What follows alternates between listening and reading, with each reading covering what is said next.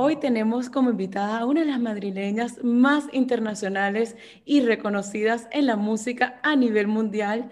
Lleva casi más de tres décadas en la industria del entretenimiento, cantando, componiendo y actuando. Ha sido nominada en numerosas ocasiones en múltiples Grammys latinos y ganadora del Grammy americano. Su primer libro, El despertar de las musas, se convirtió entre uno de los libros más vendidos en España y en Amazon y actualmente cuenta con más de 100 millones de streamings con su último disco, cuerpo y alma y según la revista Billboard es una de las artistas más relevantes del panorama musical de la industria latina. Así que felicidades por todos estos éxitos y por inspirar a tantas personas con tu música, con tu arte a lo largo de los últimos años. Muchas gracias. Y en esta ocasión, Bea, nos, estamos conectando por el último video que hiciste que se ha hecho súper viral, que cuenta con más de 20 millones de views, en la cual hiciste la versión respuesta mujer al video de Maluma, la canción Hawaii, y vemos que es una canción que es totalmente un empoderamiento hacia la mujer. ¿Qué quisiste transmitir con esta versión? ¿Qué quisieras que las mujeres se inspiren con esta canción? Pues básicamente, bueno, yo además de artista compongo para otros artistas. Eh, he tenido la suerte además de, componer para muchos artistas masculinos, desde Daddy Yankee, Ricky Martin, Ozuna, Wisin, Yandel, muchos artistas maravillosos. Y me encuentro muchas veces en sesiones de composición aquí en Miami, sobre todo, o en Medellín o en Puerto Rico, eh, donde hago las sesiones que siempre soy la única mujer y me toca siempre defender el rol de la mujer en la música siento que hay mensajes que constantemente se repiten y entonces como que siempre estoy diciéndoles, ¿por qué no cambiamos un poco los mensajes?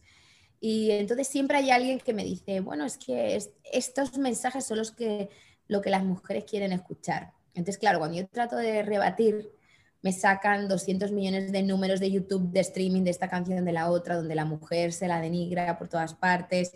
Entonces, claro, eh, me tengo que callar y, y entonces de repente estaba en mi casa, escuché la canción Hawaii y sentí que podría utilizar eh, la herramienta que me daba Maluma, en este caso que estaba hablando de una temática muy importante, que es el tema del ciberacoso, ¿no? Él, está divino viendo un vídeo, eh, o sea, viendo el Instagram de su ex, donde ella se expone feliz con su nueva pareja y él asume que todo lo que ella postea es para, para él, para su ex como Maluma es perfecto y es guapísimo, pues tú lo ves y te parece súper creíble. Claro. Pero en la, vida real, yo considero que las mujeres que, me rodean, que me inspiran, las que leo, las que sigo, eh, pues no importa qué tan guapos sean, chicos, si lo dejan, lo dejan porque considerarán que no era bueno para su vida. Entonces, me parece muy peligroso romantizar la idea de que una persona se quede siguiéndote y pensando que todo lo que haces es para que lo vea. esa persona.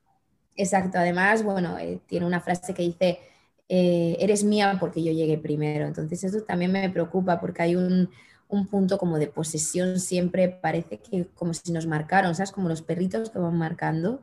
Exacto. Eh, yo considero que no somos de nadie, que la libertad solo le pertenece a, uno mismo.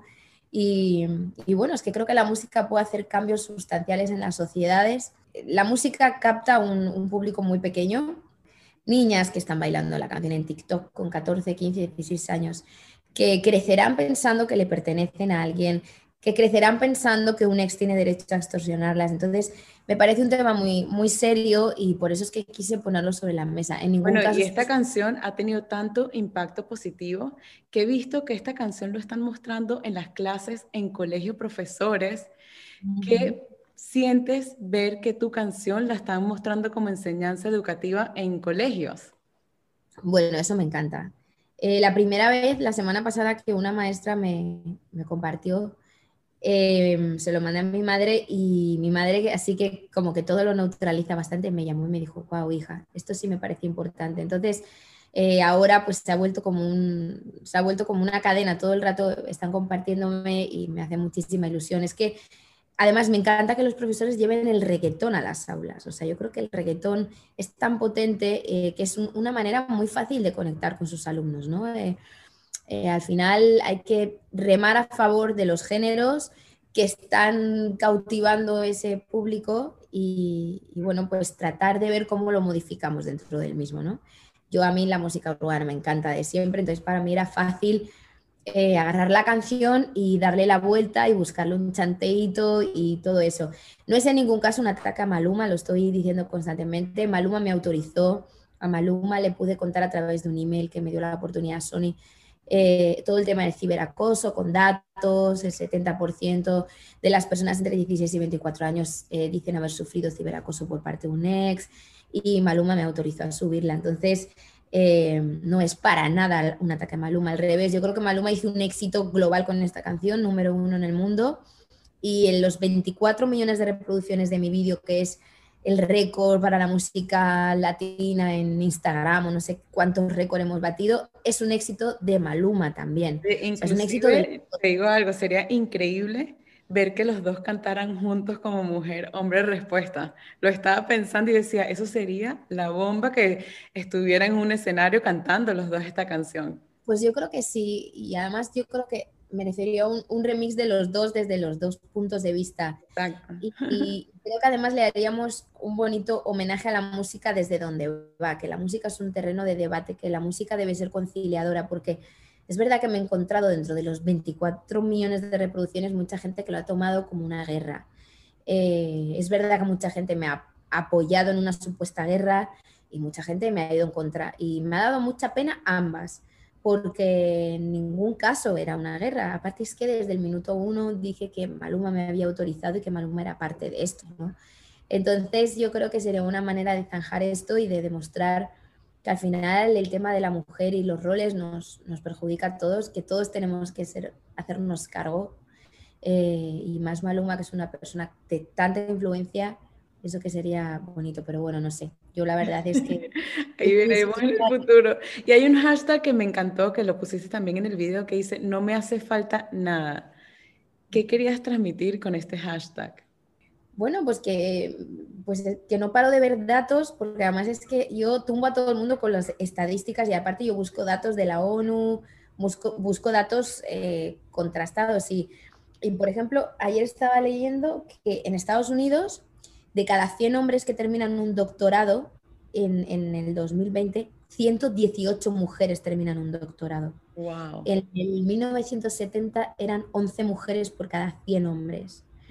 Esto quiere decir que la mujer no para de evolucionar y que la mujer cada vez eh, no le hace falta nada, porque gracias a Dios las leyes nos favorecen. Hace 50 años no podíamos estudiar en las universidades, no podíamos votar, no podíamos abrir una cuenta de banco, el derecho de autor no estaba permitido para nosotras.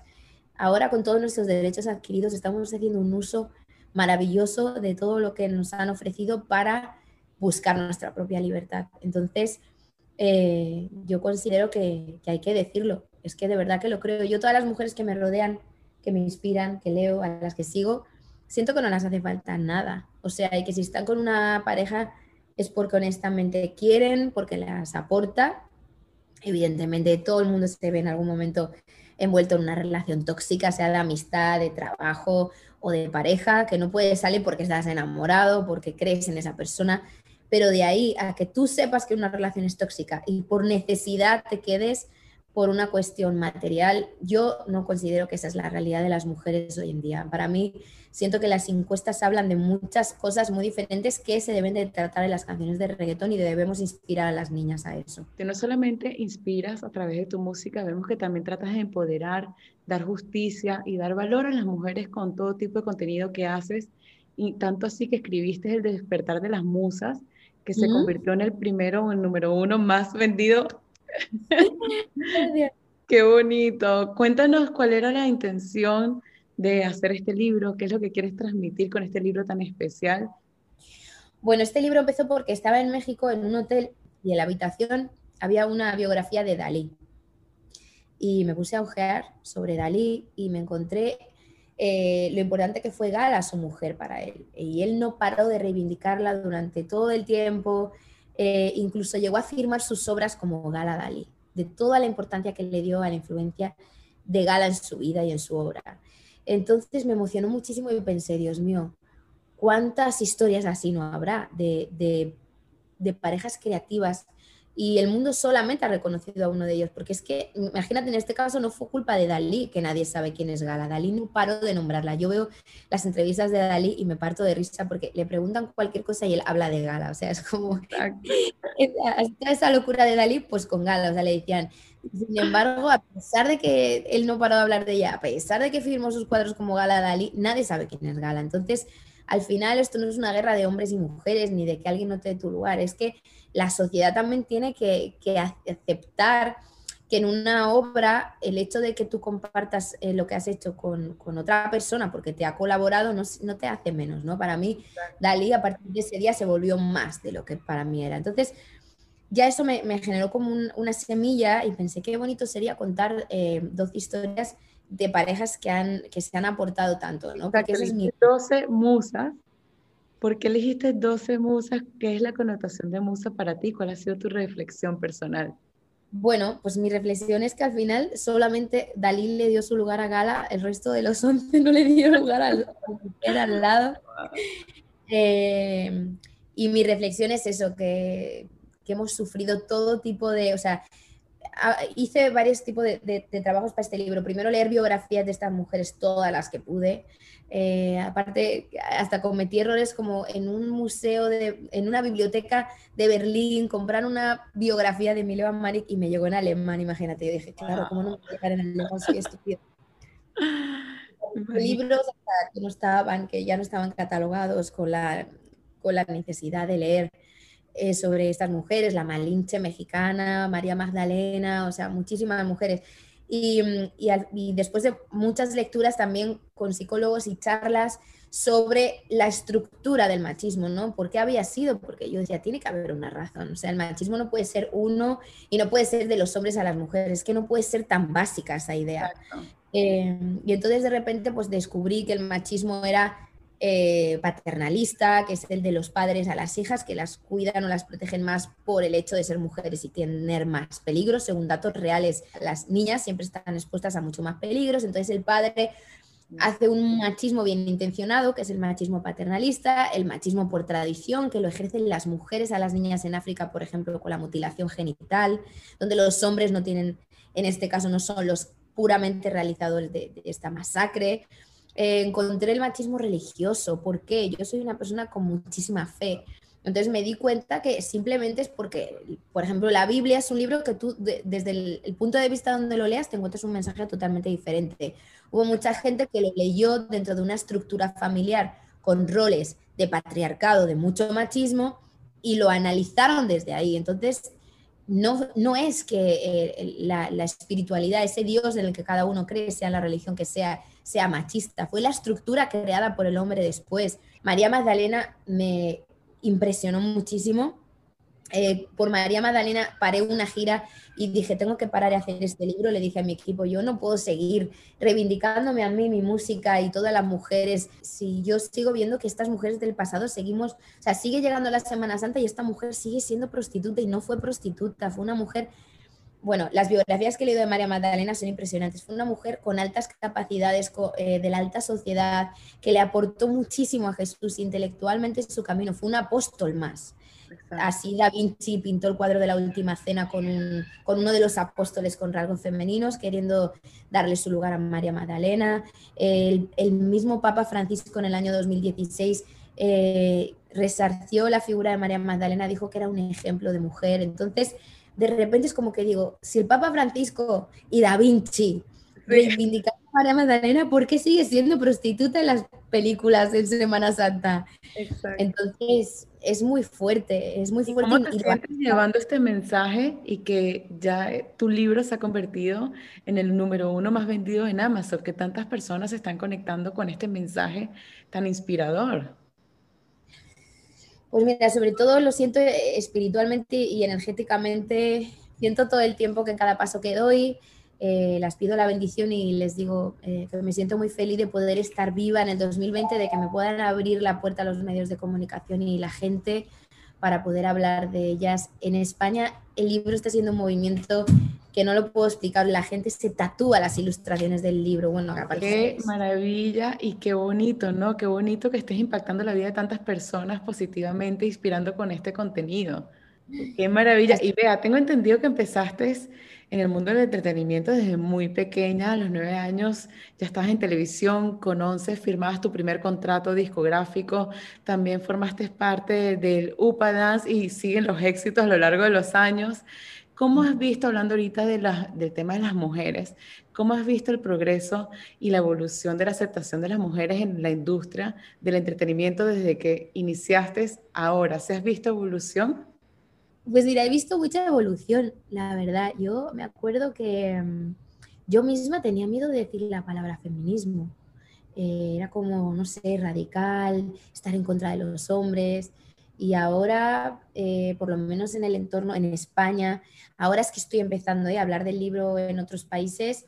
Y, por ejemplo, ayer me impactó una periodista en un país que no voy a decir porque no quiero generalizar, porque todavía no, no puedo generalizar, pero me dijo, la palabra feminismo no la puedo usar eh, porque es muy radical aquí. Y yo dije, pero feminismo es igualdad. feminismo no es la mujer superior al hombre, sino feminismo es, es igualdad. Es como decir, yo no soy racista. Eh, evidentemente no eres racista porque consideras que todas las razas son iguales. Entonces eh, me decía, ya, ya, no, sí, yo lo entiendo, pero no lo puedo poner.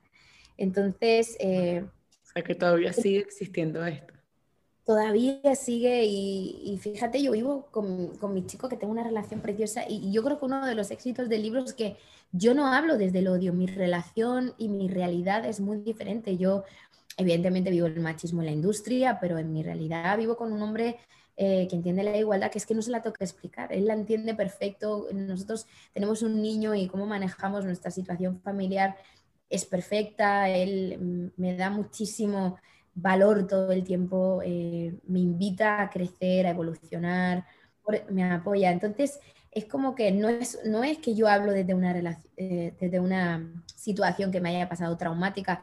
De hecho, como que había leído muchos libros que las mujeres que se adentraban a lo mejor en el tema de de la mujer tan fuerte era porque les había ocurrido algo y, me genera mucho dolor, porque claro, evidentemente imagino que si te pasa algo traumático te da muchas ganas de luchar, pero también yo creo que hay que hablar desde otro lugar, hay que, todas tenemos que ser parte de esto desde diferentes puntos de vista, desde la literatura, desde el reggaetón. Este, esta semana un, periodista que me había entrevistado por el libro y un periodista así como muy de la literatura me dijo, ¿por qué te metes en el reggaetón? Eh, yo entiendo que tú eres compositora y que es la música que te gusta y es lo que tú cantas, pero es, como, es un mensaje tan serio que como dentro de la literatura me pega, pero como dentro del reggaetón.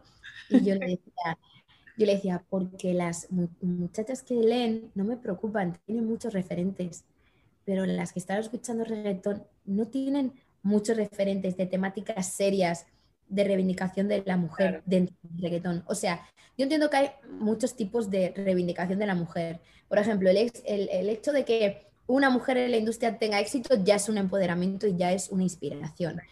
El hecho de que una mujer cante como Anita. Todo lo que eh, hagas va a influir a los demás, bueno o malo. Entonces es importante que lo que hagas sea bueno, como lo que estás haciendo. Y hay una frase que compartiste de Oscar Wilde recientemente en uno de tus posts que me encantó, que dice, sé tú mismo, los demás puestos están ocupados. ¿Qué tan importante es para ti ser uno mismo? Bueno, pues es lo más importante. Cada vez que me pregunta una chica, estoy empezando mi carrera, ¿cómo hago? Dame un consejo. Digo, mira, yo lo único que te puedo decir es que eh, haz lo que sientas. Eh, yo he tenido grandes oportunidades en mi carrera.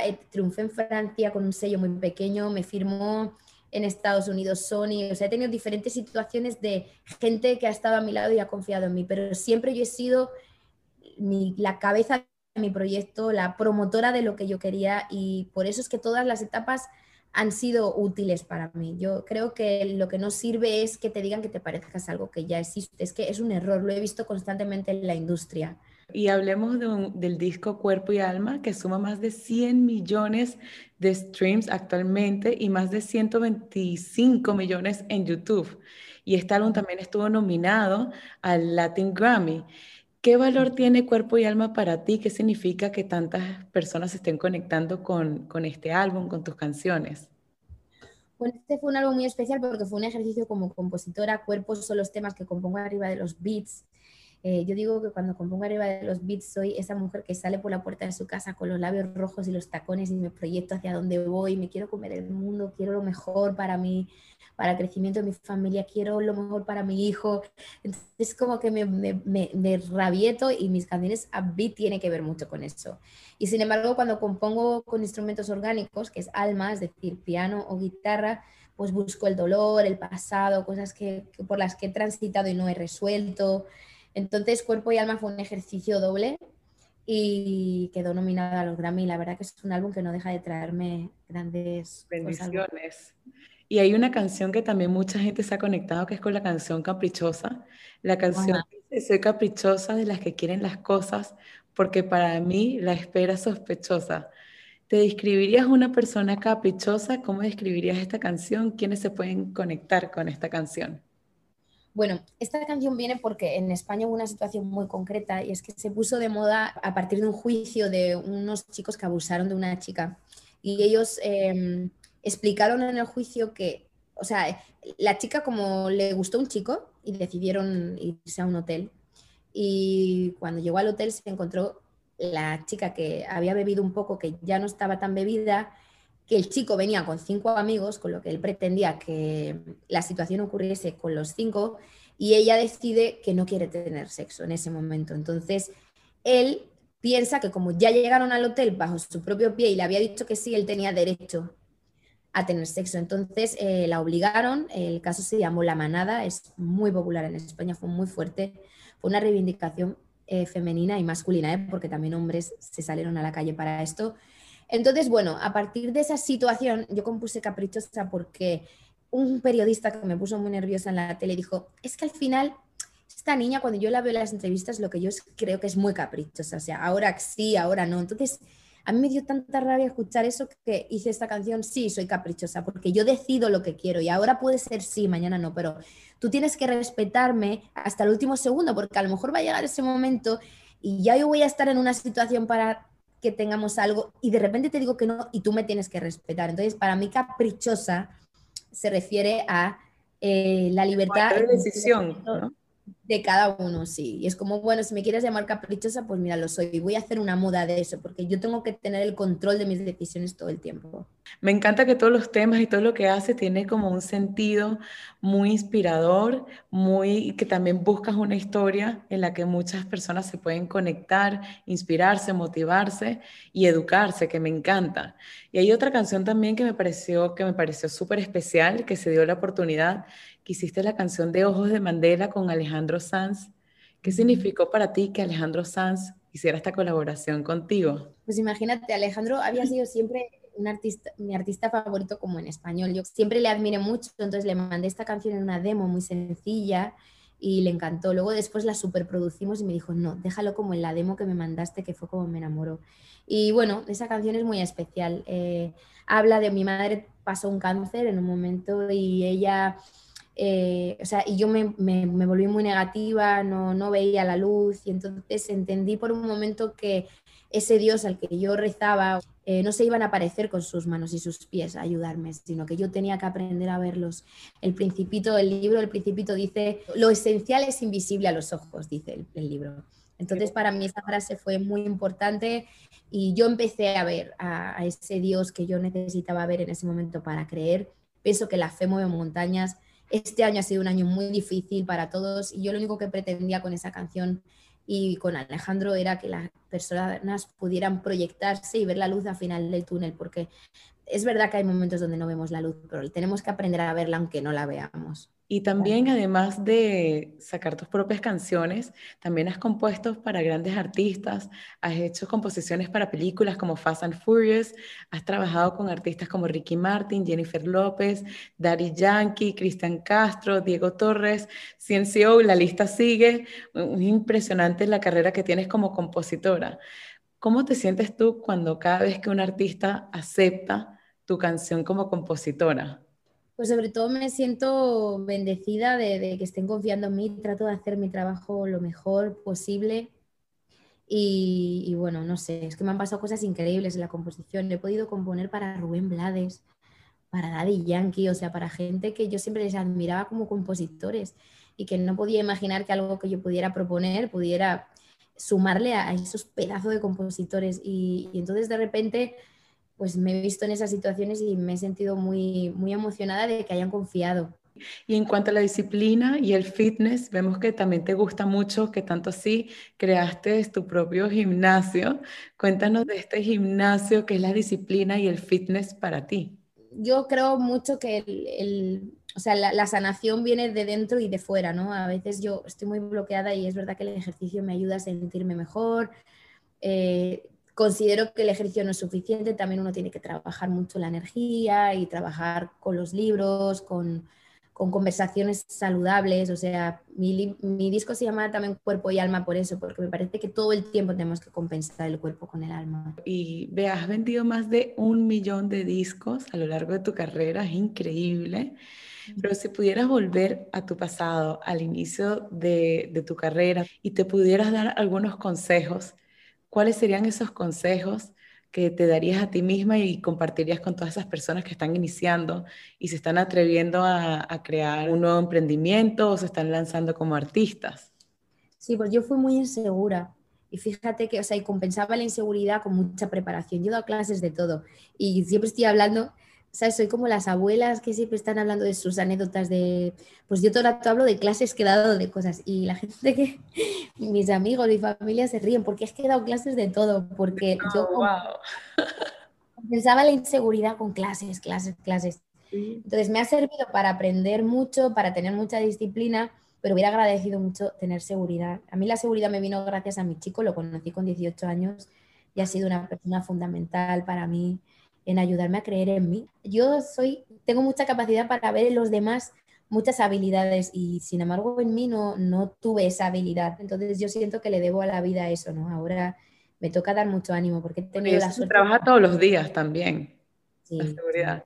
Y en cuanto a la canción de Hawái, la versión respuesta mujer, no es la primera vez que contestas una canción de un hombre, por ejemplo, ya lo hiciste con El amante de Nicky Jam y When I Was Your Man de Bruno Mars. ¿Qué intención quisiste llevar también con estas dos canciones? Bueno, es que en, los otros casos fue muy diferente, porque lo que traté es de dar una versión femenina para que las niñas en YouTube pudieran cantarla, porque, por ejemplo, con El amante me di cuenta que pobrecitas hacían los covers y eh, era una canción totalmente con los adjetivos en masculino. Entonces, claro, porque yo me siento tuyo, yo sé que tú te sientes, o sea, todo el tiempo es como, eh, y él, porque le digas a él, y, de verdad no lo hice, eh, ahora si lo pudiera analizar atrás, le hubiera dado muchas vueltas, o sea, le hubiera respondido desde otro punto de vista, de lo mejor del empoderamiento, pero en ese momento solo pensé en hacer una versión totalmente nueva desde mujer, para que las niñas pudieran cantarla porque me gustaba mucho la melodía, pero no era tanto como para responder a Nicky, sino por eso que te digo. Y la de Bruno Mars es porque esa canción me encanta y honestamente lo que quise es hacer una letra en español. Bellísima. hago mucho, o sea, me han contactado mucho para hacer versiones en español y en un momento me contactaron para hacer esa versión en español. Yo la hice, sentí que quedó súper bien porque yo no me ciño a la letra no trato de traducirla, sino que agarro el concepto general y simplemente creo una letra nueva. Y al final se quedó ahí, como que Bruno Mars no llegó a grabarla y pues decidí grabarla yo porque me parece quedó espectacular, el video quedó hermosísimo y la canción también. Y en cuanto a este, esta canción, Hawaii, hay una frase que me llamó la atención que dice, tus celos enfermizos con tu ego se juntan. Últimamente las personas están tocando mucho ese tema del ego. ¿Cómo escribirías este sentimiento, esta frase? Pues porque estaba analizando ese tipo de hombre que se vuelve controlador contigo cuando está en pareja y de repente empieza a cuestionarte por qué este te da like, por qué este te sigue. Entonces eh, me pongo a pensar y digo, ese tipo de personas así, ¿cuál es el problema que tienen? Primero, celos enfermitos y segundo, mucho ego, porque pensar que una persona te posee y es, y es tu dueña, yo siento que tienes que tener un ego impresionante. Yo llevo 17 años con mi chico y no soy su dueña. Y el día que considere que soy su dueña, tengo un problema. Yo todos los días me lo tengo que ganar eh, con una sonrisa, con mi cariño y él a mí. Eso, es la base del amor. Es la relación también se trabaja todos los días.